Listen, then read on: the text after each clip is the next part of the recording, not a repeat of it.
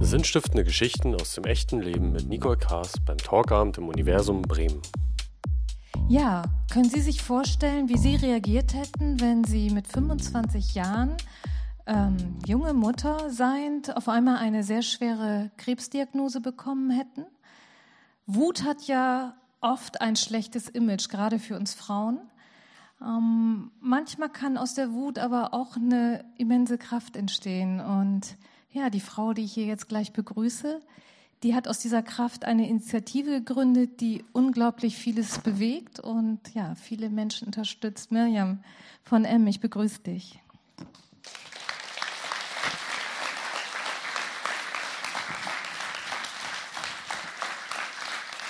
Du kriegst jetzt auch erstmal noch ein frisches Wasser, wenn du magst. Hallo, schön, dass du da bist. Danke, dass ich da sein darf. Ja, du bist ja extra, hast du sozusagen etwas unterbrochen und bist hier angereist. Das Richtig. ich dir nochmal, da kommen wir auch gleich nochmal drauf. So, ich dir schön. Erstmal ein frisches Wässerchen. So. Ja, ich habe das eben schon angedeutet. Du hast ja eine sehr, sehr ja, bekannte Initiative. Fuck Cancer heißt die. Ja, nicht. Und, bitte? Ist nicht zu überhören, ne? Die ist nicht zu überhören, genau. Und auf Facebook allein habt ihr, glaube ich, 150.000. 200.000. Jetzt schon 200.000 siehst, da guckst du mal einmal kurz nicht hin. Ja, Ähm, ja das Fans, geht schnell. du erreichst mit den Aktivitäten wirklich Millionen von Menschen und dich erreichen auch unglaublich viele Anfragen und E-Mails. Ja. Was, was berührt die Menschen? Was schreiben die dir so? Hm. Das ist ganz unterschiedlich. Also ich meine, prinzipiell geht es bei uns natürlich um die Thematik Krebs, hauptsächlich. Ähm, ich bekomme um die, ja, mit den Social-Media-Plattformen zusammen circa 450 Nachrichten am Tag, locker, ähm, die ich natürlich nicht alle abarbeite alleine. Äh, da ist alles dabei. Da sind Danksagungen. Danke, dass du uns Mut, Kraft, Stärke gibst, dass du uns Halt gibst, dass du uns das Gefühl gibst, nicht alleine zu sein. Ähm, da sind ähm, äh, natürlich Hilfeaufrufe, weil meine Organisation ja kümmert sich ja um äh, diese krebskranken Menschen. Ähm, und ja, es ist wirklich alles. Das sind Lebensgeschichten von Menschen mit einer Erkrankung. Ja. Ja, du sagst so, ihr kümmert euch, du kümmerst dich auch selber sehr, sehr konkret um, um die Menschen, die dir da schreiben oder von denen du Ja. Nachrichten erhältst. Was, was ist das? In welcher Form kümmerst du dich? Oh, ich mache so ziemlich alles. Ich bin das Mädchen für alles, nein. Ähm, also ich betreue die Menschen ähm, äh, psychoonkologisch. Ich äh, leiste finanzielle Hilfe, ähm, wenn sie äh, nicht mehr klarkommen, weil sie wegen der Krankheit halt ähm, ja nicht mehr arbeiten können. Ich mache die Sterbebegleitung. Also ich habe jetzt in den letzten äh, jetzt fast vier Jahren äh, 85 Menschen äh, der Hand gehalten beim Sterben und ähm, mache das auch wirklich, wirklich gerne. Also es ist einfach so, für mich ist es ein bisschen Privileg. Also ich lerne die Menschen ja nicht äh, zwei Tage vor ihrem Tod kennen, sondern wirklich, da baut sich halt auch eine Bindung auf. Ähm, Manchmal geht es über Jahre. Also ich habe ähm, Erkrankte, die nach zwei Jahren sterben. Ich habe Erkrankte, die nach sechs Monaten sterben. Also es ist, ähm, man kann es vielleicht so ein bisschen auch mit Hospizarbeit vergleichen, wobei ich sagen muss, dass ich auf einer persönlicheren Ebene dann gehe. Also ich gehe wirklich zu den Menschen nach Hause, betreue die Familie, mache auch die Trauerbegleitung im Nachgang und ähm, kümmere mich einfach so, dass dieser Mensch sich ähm, wirklich fallen lassen kann und auch nicht sich mehr Gedanken darüber machen muss, oh Gott, wie, wie finanziere ich jetzt meine Beerdigung? Ähm, wir regeln wirklich alles im Vorfeld und ähm, einfach ich meine, die Krankheit nimmt so viel schon und das, das, die Menschen brauchen einfach unfassbar viel Kraft, um diesen Prozess halt zu durchleben und das versuche ich denen halt zu nehmen. Ähm, du, ich habe das ja vorhin schon angedeutet, dass du gerade zurzeit unterwegs bist und an einem TV-Format drehst. Ich weiß nicht, inwiefern du da jetzt drüber reden kannst, Ich aber darf darüber. du darfst darüber reden. Worum geht es da? Vielleicht so. Da geht es tatsächlich um das, was ich tue, auch im, im ganz normalen Alltagsjob. Ähm, also ich betreue ja die Menschen, das hatte ich ja erwähnt, aber ich mache ja nicht nur das, sondern ich erfülle auch Herzenswünsche. Also wir äh, kümmern uns darum, dass ähm, die, jeder Mensch hat ja irgendwie einen Wunsch, den er vielleicht noch nicht erfüllt bekommen hat. Ganz oft trifft, also fast immer trifft die Krankheit natürlich wie ein Schlag ein. Man ist ganz unvorbereitet und ähm, man, wir leben halt nicht alle, als wäre es der letzte Tag unseres Lebens. Ne? Ähm, und von daher gibt es ganz, ganz viele Wünsche, die da noch offen sind. Und ich ähm, versuche mit diesen Menschen diese Wünsche halt abzuarbeiten. Und das Format, für das ich jetzt drehe, das geht jetzt in Serie nächstes Jahr, ähm, voraussichtlich ab Ende Februar, Anfang März. Es wird dann einmal die Woche auf einem Privatsender erscheinen, 20.15 Uhr und ähm, das ist, also ich war, ich, ich stehe ja sehr stark in der Öffentlichkeit und ich wollte eigentlich nie in so ein Format reingehen, aber ich weiß einfach, dass ich damit noch viel, viel mehr erreichen kann, nicht nur für unsere Organisation, weil wir ja gemeinnützig sind und immer auf Spenden angewiesen sind, sondern aber auch den Menschen, die jetzt Hardcore-Wünsche haben, die ich finanziell gar nicht tragen kann, ähm, die kann ich dann tatsächlich dadurch auch erfüllen. Und das sind tatsächlich auch alles meine, meine Schützlinge, meine Erkrankten, die dann mit in diesem Format drin sind. Und ähm, das ist halt auch, ich achte auch darauf, dass das nicht ganz billig ausgeschlachtet wird. Da habe ich wirklich ein mega krasses Auge drauf, weil ich möchte, dass es echt ist, authentisch, wirklich wie das Leben halt so ist. Ich möchte die Krankheit total zeigen, also nicht äh, verblümt, oh mein Gott, naja, wir drücken jetzt mal auf die Tränendrüse, die Arme ist krank, und, ähm, sondern wirklich diesen Alltagskampf, den man da auch hat. Und ich möchte natürlich den Erkrankten letzten Endes äh, einfach mal auch ein paar Tage schenken, wo sie aus diesem Krebsalltag ausbrechen können und einfach mal, und wenn es nur für eine Millisekunde ist, diese Krankheit vergessen können. Und damit ähm, erreiche ich halt das, ja. Als du selber 23 warst, da bist 25. du 23, bist du Mutter geworden? 23 bin ich Mutter, genau. Kann ich mir ganz gut merken, da bin ich nämlich auch Mutter geworden. Ah, Daher ja. bin ich da mir ganz sicher. ähm, was hattest du da für Wünsche? Wie hast du dir deine Zukunft vorgestellt? Was war das? Ganz anders.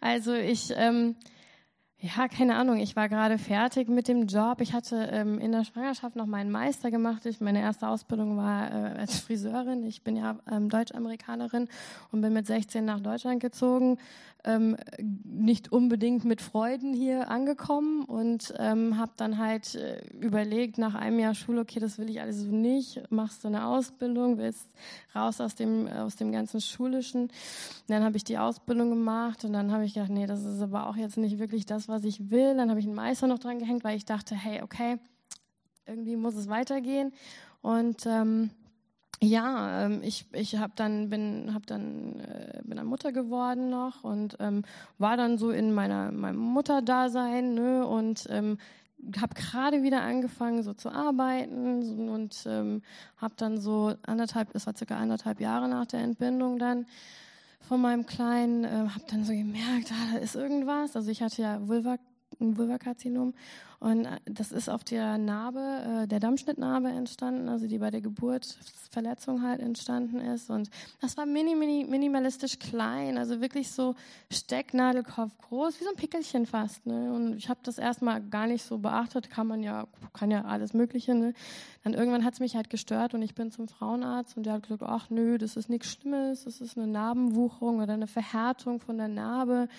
Salben gegeben. Ich glaube, ich bin insgesamt mh, mm, über sechs Monate irgendwie fünfmal bei ihm gewesen deswegen und immer wieder weggeschickt worden, weil es halt nichts Schlimmes angeblich war und jedes Mal halt eine andere Behandlungsmethode und eine Salbe hier und eine Vereisung da, weil es dann war es dann doch eine Warze vielleicht und so. Und dann irgendwann habe ich halt gesagt, okay, ähm, mir wirklich egal was es ist, weil es einfach gewachsen ist und also zum Schluss dann relativ rapide und macht's weg, ja, schneidet's raus. Und ähm, ja, eine Woche später hatte ich dann den Befund ähm, invasives Plattenepithelkarzinom der Vulva. Und da war dann einfach so, okay, da bist du 25, ja, ähm, und der Arzt, ich war wirklich, der hat mir das noch nicht mal ins Gesicht gesagt gehabt. Der hat das gesagt, während ich dabei war, mir in der Kabine die Hose hochzuziehen nach der Untersuchung. Ja, und ähm, das war dann so der Punkt, wo ich gesagt habe, also ich hatte ja mit Krebs überhaupt gar nichts zu tun. Also das war für mich so total weit entfernt. Die Omas und die Opas, die haben das vielleicht mal, ne? Und ähm, aber das war dann einfach so, das war so ein krasses Gefühl. Ich habe ähm, sofort angefangen zu zittern und habe, du weißt ja nichts, Krebs war immer mit Tod assoziiert. Ne? Und der Tod ist einfach so mit 25 nur nicht das, was du gerade als frisch gebackene Mutter möchtest. Ja? Und ähm, dann auch dieses, wie geht's jetzt weiter? Ne, du weißt gar nichts. Du sitzt da, der Arzt sagt dir das Krebs, er erklärt dir dann, ja, hier in seinem Fachjargon, was du, wo du gar nicht weißt, was er dir da erzählt. Und dann schickt er dich heim und sagt, ja, machen Sie mal einen Termin in der Onkologie im Krankenhaus, dann müssen Sie jetzt mal weiter gucken. Ne? Und ich glaube, der war aber selber tatsächlich so überrascht über den Befund, weil er so super selten damals war und in meinem Alter fast ja, 0,04 Prozent. Ja, es ist schon sehr, sehr, sehr wenig. Heutzutage ist es tatsächlich auf 4 Prozent gestiegen. Also der Tumor, den ich hatte, der steigt immens, weil er HPV assoziiert ist. Und ähm, ja, da ging dann halt alles los. Ne? Also da Operationen, Bestrahlung und ähm, mein Leben war von einer Sekunde auf die andere ein anderes. Wenn du jetzt so zurückguckst, du begleitest jetzt ja viele Menschen, was hättest du damals dir gewünscht oder gebraucht? Also ich glaube, das war auch so die Motivation, warum ich die ganze Arbeit angefangen habe. Nummer eins natürlich, um aufzuklären über die Thematik HPV, denn äh, mittlerweile gibt es ja tatsächlich eine Impfung dagegen und man kann Prävention betreiben. Aber Nummer zwei auch, weil ich halt mich unfassbar alleine gefühlt habe. Also ich hatte keine Ahnung und das ist leider Gottes heutzutage immer noch so. Ähm, viele Menschen, und ich mache den Menschen natürlich keinen Vorwurf, weil viele können einfach mit der Thematik nicht umgehen, aber ähm, viele wenden sich halt ab. Sie, sie wollen das nicht sehen, sie können das nicht sehen, sie können das nicht ertragen, aber wenn sie es dann selbst haben, dann auf einmal, uiuiui, bitte, bitte helf mir. Ja, ähm, aber das, das, ist so ein doppeltes Tabu. Ne? Es ist das einerseits ist Krebs und auch die Krebsform ist ja auch noch. Das natürlich. Also ich habe mich, ne? ich mich viele, viele Jahre nicht getraut, darüber zu sprechen, weil ich, meine, wer redet schon gerne über seine Vulva? Ne? Also Brustkrebs ist halt eine Kommerzsache mittlerweile. Das ist halt, da gibt es sehr viel Forschung, sehr viel, es ist einfach passiert sehr viel und auch Gebärmutterhalskrebs mittlerweile, aber Vulvakrebs ist einfach so was, das ist so das sehr, sehr, sehr intim. Ähm, und wenn mich jemand gefragt hat, ja, was hast du denn? Oh, ich habe Unterleibskrebs. Ich habe es einfach so aufs, aufs Ganze dann bezogen. Ne? Heutzutage wäre das für mich undenkbar, da nicht drüber zu sprechen. Und ich möchte natürlich auch die Menschen, nicht nur jetzt die an Vulvakrebs erkranken oder die Gebärmutterhalskrebs erkranken, motivieren, darüber zu sprechen, weil es wichtig ist für die Aufklärung, weil es wichtig ist, dass wir ähm, den Menschen zeigen, lebe den Tag, als wäre es der letzte, weil wie gesagt, es kann morgen wirklich vorbei sein und ähm, dann ist es zu spät. Und ähm, man muss nicht jeden Tag über Krebs nachdenken und nicht jeden Tag über den Tod nachdenken, aber vielleicht mit offenen Augen durchs Leben gehen. Vielleicht jeden Tag über das Leben nachdenken, das könnte ja, ja auch schon helfen. Genau, richtig, das ist es. Und das ist halt leider heutzutage in dieser, und deswegen fand ich ihr, ich fand das so super toll, was sie heute äh, zum Anfang da als Gedicht oder als, als Text aufgesagt hat. Es stimmt einfach auch alles wirklich so, wie es ist. Ohne Ecken und Kanten und total stupide geradeaus. Ja, kein, mit, mit Scheuklappen durchs Leben. Aber da sind wir halt hin, hingebracht worden, mehr oder minder. Ja. Du hast ja irgendwann dann wirklich den Mut aufgebracht, muss ich aber sagen, äh, und dein ja. Buch geschrieben. Ne? Das Richtig. ist ja sozusagen deine Geschichte, ja. in der du ähm, ja sehr offen über de deine Erfahrungen äh, geschrieben hast. Was hat das bewirkt? Also für dich erstmal. Also das Buch war, also ich hatte schon lange vor, was zu schreiben. Also einfach auch für mich, um die ganze Sache mal rauszulassen. Aber ähm, als ich es dann getan habe und das ging, der Prozess war gar nicht, hat gar nicht so lange gedauert, wie ich dachte, knappes Jahr hat der Schreibprozess gedauert und ich war dann auf einmal irgendwie so, ich hatte das dann schwarz auf weiß, also das Manuskript und du liest das dann natürlich zigmal durch und dann, als ich das erste Mal durchgelesen habe, ich habe es ja meinem Mann laut vorgelesen, weil ich auch das Hörbuch einsprechen musste, also habe ich gedacht, übst schon mal ein bisschen dafür, ne? Und das hat mich tatsächlich geschockt. Also ich war wirklich geschockt über meine eigene Geschichte, weil selbst im Prozess des Schreibens, du schreibst ja Kapitel für Kapitel und dann hörst du mal wieder auf und dann äh, du bist gar nicht so im Flow. Aber wenn du das so am Stück dann mal durchratterst, ne, dann erkennst du einfach auch, was in was für eine krassen Spirale, also ich mich dann befunden habe, nicht nur äh, durch die Krebserkrankung, auch psychisch war ich sehr, sehr kaputt und ich habe mich in so einem Teufelskreis befunden und habe einfach den Ausweg nicht gefunden. Und es war immer wiederkehrend und immer wiederkehrend und immer auf der Suche nach Liebe, nach Anerkennung, immer wieder weggestoßen worden. Aber wir jemanden, doch wenn mir jemand zu nahe gekommen ist, war es dann aber auch nicht richtig. Also es war schon sehr, sehr, sehr anstrengend gewesen. Und ähm, da sind sehr, sehr viele ganz, ganz schlimme Dinge passiert in, in der Zeit, auch in der Zeit des Buches, wobei es ja erst ab Diagnosetag anfängt und leicht in die Vergangenheit, in die kindliche äh, zurückgeht. Ähm, es ist schon ein sehr, sehr krasses Buch. Und wenn ich das Ende so sehe und sehe, wo ich heute stehe und was ich alles letzten Endes schon erreicht habe, ähm, hätte ich nicht gedacht. Also wirklich nicht. Also es ist manchmal für mich noch total surreal. Das Buch ist nach einer Woche zum Spiegel Bestseller geworden schon. Und nachdem es veröffentlicht wurde, ist jetzt genau ein Jahr alt. Und ähm, ich bin auch jetzt gerade dran, das zweite zu schreiben. Und ähm, es ist einfach so. Ich meine, ich bin insgesamt dreimal an dieser Krankheit erkrankt. Ne? Einmal, also ich hatte ja dann noch Gebärmutterhalskrebs und damit dann 2015 auch noch einen Rückfall gehabt. Und ähm, aber trotzdem haben wir weitergemacht. Ne? Also das war so, mein, meine ganze Community, diese ganze, dieses ganze Zusammengehörigkeit, die, die hält mich einfach unfassbar am Leben. Und ähm, jeder, der mich so sieht und kennt, denkt, oh mein Gott, wie schaffst du das? Also es ist wirklich, ich werde das bestimmt fünfmal am Tag von irgendwem gefragt, hey, wie schaffst du das alles? Ja, ich kann es gar nicht richtig beantworten, aber die Motivation ist einfach, ich habe eine Überlebensaufgabe. Ich habe eine Verantwortung übernommen für viele, viele andere Menschen und ähm, da kann man einfach nicht aufgeben. Es geht nicht. Ist das so das, was auch wirklich jetzt Sinn macht als einziges an dieser Krankheit vielleicht? Also äh, Krebs ist ja so ziemlich das Sinnloseste, was es gibt, finde ich. Ja, also ähm, außer es ist eine unheimlich intelligente Erkrankung, die zelltechnisch sich total verwuchert und den ganzen Körper übernehmen kann, tötet dich aber und sich selbst damit dann auch und ähm, also schon bescheuert eigentlich.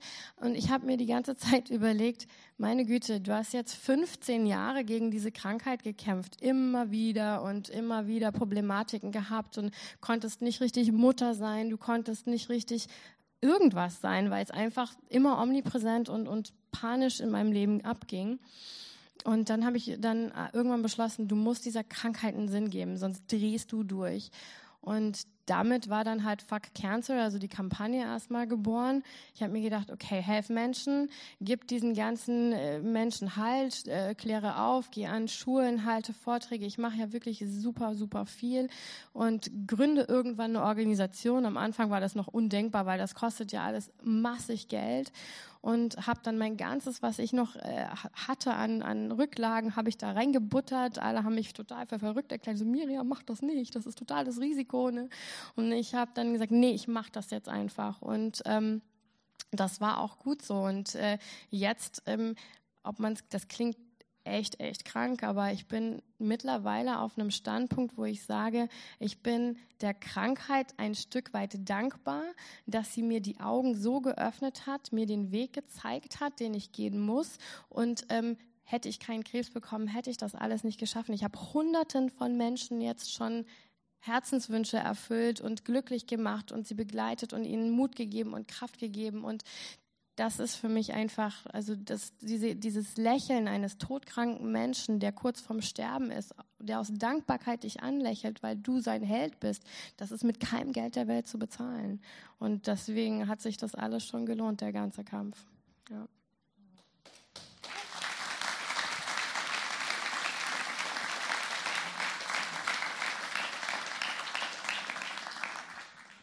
Ich finde das enorm beeindruckend. Ich finde, etwas aufzubauen, wenn man Power hat, das ist das eine, aber etwas aufzubauen, wenn man eigentlich selber so struggelt und kämpft. Du kämpfst ja auch immer noch. Ja, ne? das war nicht immer einfach. Also ich habe auch ganz viele Tage in meinem Leben, wo ich wirklich, wirklich ähm, auch äh, Probleme habe. Ich meine, ich war jetzt zum Beispiel fünf Tage im Oktober zu Hause nur und im November noch weniger bis jetzt. Ich bin ja nur unterwegs und habe auch so eine 60 bis 70 Stunden Woche und bin auch wirklich, also versuche halt wirklich, gebe alles. Also man merkt auch, wenn ich, wer mich privat kennt, sagt, weiß, weiß auch, dass das an erster Stelle steht. Das ist einfach wirklich so. Ähm, aber es ist nicht immer einfach. Also ich habe in der Zeit, je mehr ich in der Öffentlichkeit natürlich stehe, desto mehr Problematiken habe ich halt auch mit Menschen. Also weil ich einfach das alles so ein bisschen aus einem anderen Blickwinkel sehe. Und ich sehe nicht nur Gutes, ich sehe ganz viel Schlechtes. Ich sehe, ich meine, ich betreue ja nur Sterbende, also keine Menschen, die irgendwie Hoffnung auf Heilung haben, sondern wirklich nur Sterbende. Und ich sehe auch, wie viel innerhalb diesen, diesem Prozess in der Familie, dem Freundeskreis passiert und ähm, das nimmst du ja mit. Also das ist ja nicht so, als würdest du sagen, okay, naja, ich mache die Tür zu und tschüss, mir doch egal. Weil man baut ja diese Bindung auf und ähm, ich bin auch so, dass ich dann ja, manchmal einen unfassbaren Hass auf die Menschheit. Das kann man gar nicht glauben, weil ich einfach denke, wow, wenn ihr nur einen Tag durch meine Augen mal schauen könntet, sehen könntet, was ich sehe, dann, dann wäre einfach alles so viel besser. Das äh, empfinde ich dann so. Und aufgrund dessen bin ich so ein bisschen menschenscheu geworden, was ich gar nicht, also ich stehe auf einer Bühne und ich mache auch mein Ding. Ich bin, ich bin da, habe auch gar kein Problem, bin auch überhaupt nicht nervös oder so. Aber sobald ich jetzt in eine Menschenmenge müsste, so einkaufen, shoppen auf irgendeine Fußgängerzone, da bin ich, da, da gehe ich wirklich ganz außen, Kopf gesenkt und quasi renne ich da durch. Ne? Und das ist, ähm, ich merke, dass es halt immer schlimmer wird. Und das ist was, was mich schon belastet. Dazu, dass ich noch zig Triaden Zwänge habe, die noch von meiner, meiner Psycho-Krankheiten, die ich ja nun mal mit mir trage, habe, auch von der Krankheit kommend, aber auch natürlich von früher aus meiner Kindheit heraus, denn die war ja auch nicht einfach. Ich bin ähm, schon äh, so ein, ein, ein, Misshandlungsfall gewesen. Also ich bin schwerst misshandelt worden als kleines Kind und auch sexuell. Und das war dann einfach so, ähm, das hat mich dann halt später natürlich auch geprägt in der Jugend, in der jungen, im jungen Erwachsenen. Da dann auch ein Grund, warum ich diese Spirale im Leben hatte, in der ich nicht durchbrechen konnte. Und äh, ja, das ist einfach, die, die Probleme bleiben irgendwo. Ne? Träumst du manchmal davon, irgendetwas zu tun, was gar nicht mit Krebs zu tun hat? Naja, also von mir aus könnte es gar keinen Krebs mehr geben. Dann könnten wir alle ein bisschen besser leben. Da träume ich, also natürlich, ähm, was ich träume, das Problem ist einfach, für mich persönlich wird immer Krebs ein Thema sein, weil ich selbst erkrankt bin. Das heißt, wenn du einmal die Diagnose bekommen hast, ist es ja nicht so, ähm, auch selbst wenn du gesund bist und je länger du gesund bist, also wenn du jetzt mal ein paar Jahre gesund bist und desto mehr Angst hast du, dass es wiederkommt, weil du wieder ein Stück Normalität zurückgewonnen hast. Und jeder Erkrankte wird, äh, wird, wird mir auch jeder bestätigen, wird nie wieder in seinem ganzen Leben unbeschwert leben können. Also diese Unbeschwertheit, die du hattest, vor du krank wurdest, die ist einfach nie wieder da. Und das ist, das macht mich wütend. Also da bin ich echt, da denke ich ganz oft, uh, also ich kann mit dem allen leben, aber dieses einmal wieder ohne diesen Damoklesschwert über einen hängen haben, ja, der vielleicht jederzeit runterfallen kann. Und ähm, das ist einfach schon, das ist, das ärgert mich. Und deswegen kann ich gar nicht, ich träume davon, aber das ist einfach ein unrealistischer Traum. Ne? Ja. Das heißt, du gehst mit dem, was dein Leben ist. Also ja. kümmerst dich um deine Initiative, kümmerst ja. dich um dich. Ja, richtig. Also ich kümmere mich manchmal um mich. das, da kriege ich, ich krieg, werde immer, also mein ganzes Umfeld schimpft immer, weil ich halt auch natürlich so viel Gas gebe, das macht auch unheimlich müde und ähm, in der Tat ist es auch so, dass nicht jeder Erkrankte, den ich betreue, irgendwie dankbar ist oder so. Ne? Also es gibt, das kann man sich nicht vorstellen, aber wenn man zum Beispiel gibt es Erkrankte, die einfach sagen, okay, jetzt hast du mir 2000 Euro gegeben, aber das reicht mir nicht, ich will mehr steht mir zu. Und wenn ich das dann halt nicht tue, ähm, da gibt es wirklich, also nicht, wie gesagt, nur weil sie krank sind, heißt das nicht, dass sie gute Menschen sind. Ja. Und da gibt's dann, gab schon Fälle, die mir dann gedroht haben, mich öffentlich fertig zu machen und mir wirklich mich versucht haben zu erpressen, wenn ich nicht mehr Geld rüberrücke. Also das ist, da, da denke ich dann immer so, okay, ähm, da verliere ich so manchmal den Glauben, ja. Du gehst in dieses Leben der Menschen, ähm, hilfst denen, obwohl du sie nicht kennst, ja, mit deren psychischen Problemen, mit ihren Familien, mit allem drum und dran. Und dann ähm, reißen sie dir noch einen Arm raus und wollen dich dann irgendwie in der Öffentlichkeit. Das geht ja heutzutage ganz schnell. Ne? In den Social Media Plattformen, Facebook, zack, steht da, Miriam kümmert sich gar nicht um die Erkrankten, die steckt das Geld ein. So, das gibt's äh, alles, ja. Und dann ist es schon schwierig. Das, das tut mir dann weh, in der Tat. Ja. Was sind so deine ja, Wünsche für die Zukunft? Hm. Ja, also natürlich mein allererster größter Wunsch ist, dass diese Scheißkrankheit nie wiederkommt. Ja, ähm, und mein zweiter Wunsch, ich bin ja zweifacher Mutter. Ne? Also ich habe ja tatsächlich in meiner Krankheit nochmal ähm, Nachwuchs bekommen, da, sieben Monate nach meiner Chemo. das war auch alles ungeplant und ungewollt, aber äh, hat sich dann halt so als kleiner Lebens Überlebenskrieger durchgesetzt. Wurde ja auch nicht von den Ärzten als Nein. Äh, möglich erachtet. Nee, also ich hätte eigentlich gar keine Kinder mehr kriegen können. Also ich hatte auch keine vollständige Gebärmutter mehr. Also ich hatte nur noch den Gebärmutterkörper. Der Hals, der war gar nicht mehr vorhanden. Und wir haben es tatsächlich geschafft, dass das Kind irgendwie gesund auf die Welt gekommen ist. Es war, es waren wirklich zehn Monate der Hölle, aber es war, war krass. Also äh, mit, äh, mit zehn Monate fast liegen und Schmerzen und allem drum und dran, aber der Kampf hat sich gelohnt. Der ist jetzt, wird jetzt im April 8, ja, der kleine Kerl. Und ähm, von daher äh, wünsche ich mir natürlich irgendwann auch vom, mein Großer, der ist jetzt wird 17 im Dezember, dass meine Enkelkinder mal auf meinem Schoß sitzen und ich all diese Dinge erleben kann. Das sind für mich eigentlich für Menschen normale Dinge, ja, aber das sind für mich Träume. Ich träume davon, mindestens 70 Jahre alt zu werden. Ähm, weil ich dann denke, okay, dann hast du das schon so ein bisschen, dann sind die Kinder groß und dann hast du vielleicht schon ein bisschen deine Enkelkinder genossen und all diese Dinge, die du halt vielleicht als Mutter im jungen Mutterdasein nicht genießen konntest, weil halt alles andere äh, krankheitstechnisch halt zu krass, äh, ja, das runtergedrückt hatte. Ja. Also ich finde, du sollst da weiter dran glauben. Es lohnt sich, weil du hast schon so viel geschafft, was ja viele überhaupt nicht für möglich gehalten ja, haben, stimmt. dass da einiges noch möglich ist. Ich bedanke mich für das, was du tust und dass du hier warst und ja, wünsche dir alles, alles Gute. Vielen, vielen Dank.